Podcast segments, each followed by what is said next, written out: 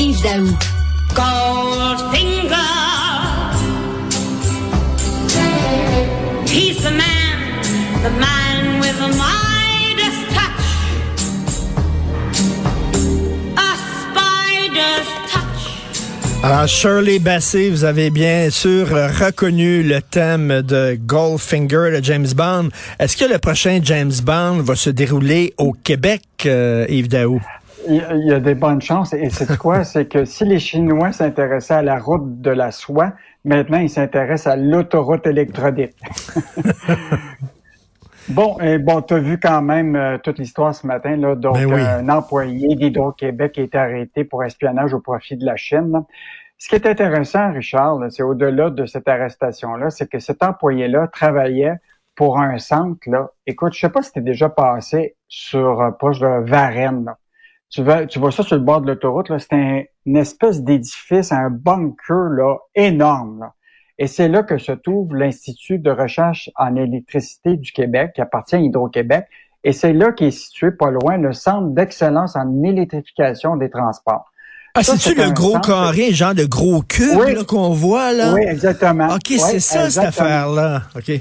Ouais, c'est là que se trouve le bunker où se trouve, euh, s'est trouvé un peu euh, ce, ce, ce, ce monsieur Wang. Là. Et donc, euh, ça ramène quand même euh, d'importance de ce centre-là, parce que ça, ça a été fondé en 2017. Écoute, ça regroupe 72 laboratoires, 180 euh, 120 professionnels de recherche. Écoute, en deux, de- 2003, là, euh, euh, depuis 2003, là, il y a deux, euh, excuse-moi, depuis le, le- le début de l'année, il y a 2003 brevets dans 27 pays. Écoute, c'est euh, vraiment euh, des spécialistes euh, dans le domaine de la batterie électrique. Et donc, euh, ce qui est intéressant, c'est que là, on s'aperçoit que c'est quand même névralgique l'information qui se Ben trouve oui. là. Et là, ce qui est intéressant, c'est que même ce laboratoire-là ou ce, ce centre-là là, est en, euh, travaille avec l'armée américaine, l'université de Berkeley. Euh, donc, euh, c'est quand même un lieu privilégié pour la technologie québécoise. Et ce qui est intéressant, c'est que tout récemment, celui qui dirigeait ce centre-là, qui s'appelle Karim Zahib, là, écoute, il est parti, il était relevé de ses fonctions en 2020 pour occuper des nouvelles fonctions Investissement Québec. Puis, il s'est retrouvé à Investissement Québec, puis il est, il est parti d'Investissement Québec pour fonder sa propre entreprise. Puis là, hier, on a essayé de rejoindre Pierre-Luc Marcil, qui est devenu le nouveau directeur général de ce centre-là, puis il n'était pas disponible. Alors qu'il y a quand même une controverse chez lui. Et là, ils nous ont dit, le directeur est actuellement au Japon en train de tisser des liens avec des chercheurs asiatiques. Oh, OK. Au, au- moment où ce qu'il y a une controverse ici, même au Québec, que quelqu'un est arrêté pour espionnage, lui, il peut pas nous parler alors qu'il est en, en Asie.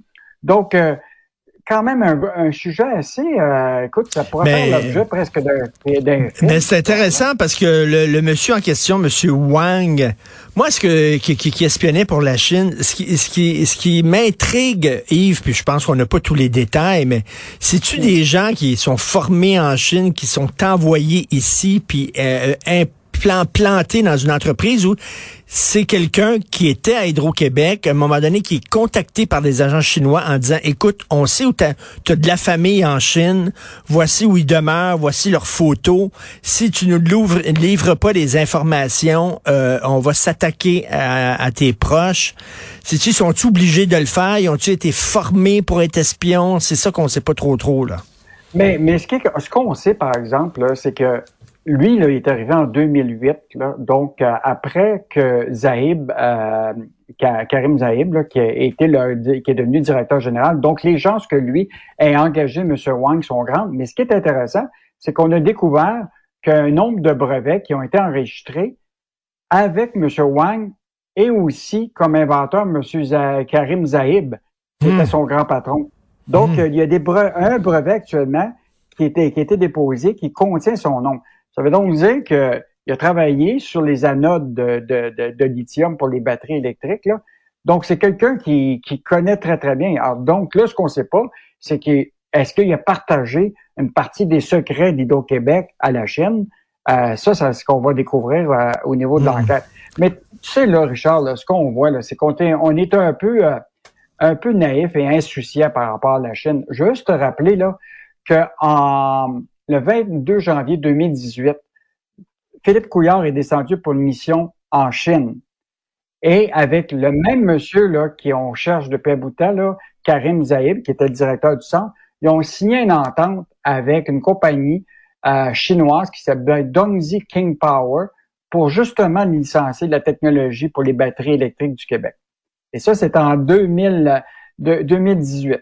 Bon, il y a eu cette entente-là, mais finalement, la compagnie n'a pas eu assez d'argent pour aller plus de l'avant, mais il y en demeure pas moins qu'on a fait ces efforts-là, comprends-tu, pour licencier de la technologie. Et euh, la question qu'on se pose, c'est est-ce qu'il y a un danger à faire tout ça en s'assurant qu'on a du personnel ici, on fait des ententes à l'international? Euh, donc, euh, gros sujet de discussion à l'intérieur d'Hydro-Québec.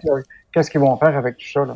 Et écoute, euh, vendredi dernier, j'ai participé à l'émission Le Monde en l'envers, animée par Stéphane Bureau à TVA, puis un des sujets, c'était la guerre. Est-ce que, bon, on a encore besoin d'une armée, les forces armées canadiennes? Et moi, je disais, ben, il y a différentes façons de mener une guerre. Quand on pense guerre, on pense bien sûr à des tanks, à des missiles, à des gens qui se tirent dessus. Mais ça, c'est une guerre économique. On est en guerre économique avec l'Empire chinois, actuellement. Et Richard, je veux juste te rappeler que CNBC News dimanche a annoncé que le Pentagone américain veut mobiliser une partie de nouveaux fonds de centaines de millions de dollars pour être capable de ce qu'appelle l'exploitation made in North America des matériaux critiques au Canada. Hmm. Ça veut dire que déjà, la bataille pour les ressources naturelles liées à la filière électrique là, intéresse les Américains. Parce que je veux juste te rappeler qu'au cours des dix dernières années, la Chine a fait l'acquisition et a investi dans 89 sociétés canadiennes liées au secteur minier qui est au Canada. Donc, euh, puis les minéraux critiques, on en a parlé la semaine dernière. Là. Tu sais que le gouvernement canadien a obligé trois entreprises canadiennes qui sont proches de la filière électrique, de, qui est dans les minéraux critiques, là, de s'assurer qu'ils se débarrassent d'intérêts chinois dans leur entreprise. Puis encore aujourd'hui, il y a des entreprises, même au Québec, qui ont des intérêts chinois et pour lesquels on ferme les yeux. Mais là, tu vois très bien là, que ça va, c'est ça que ça va être la guerre, là, ça va être pour les ressources naturelles, pour les, les minéraux critiques ben qui vont servir à la filière électrique. Et nous autres, le Canada, on a ces ressources-là. Donc, euh, l'armée américaine veut investir dans des compagnies minières au Canada. Euh, C'était rapporté par CNBC News là, euh, dimanche. Donc, euh, quand même, la prochaine guerre va être probablement euh, sous-sol. Ben oui, tout à fait. Alors, des textes passionnants aujourd'hui, justement, de Francis Alain, de Martin Jolicoeur euh, dans la section argent. Et il faut souligner aussi euh, la chronique de Michel Gérard aujourd'hui et Yves. La construction a ralenti et ça n'augure rien de bon parce que quand la construction va, tout va, mais quand la construction va mal, tout va mal. Écoute, puis regarde les diminutions, là, autant de construction là, les mises en chantier, les dépenses à rénovation. Euh, écoute, la, écoute, c'est, ça va, euh, ça va diminuer de façon drastique là. Euh, donc, puis rappelons quand même là que 285 000 travailleurs dans la construction qui se sont partagés l'année passée 8,7 milliards en salaire. Hmm. Donc, si les constructions vont pas bien là dans ce secteur-là, là euh, il va y avoir du monde qui vont, euh, vont perdre des revenus. Alors, on dit c'est à cause de quoi? Euh, Michel, il dit c'est les coûts de financement qui ne cessent de grimper, remonter des taux d'intérêt, donc c'est de plus en plus cher maintenant faire des gros chantiers. Donc, un, texte assez déprimant aujourd'hui. Merci beaucoup, Yves on se reparle demain. Salut. Bye.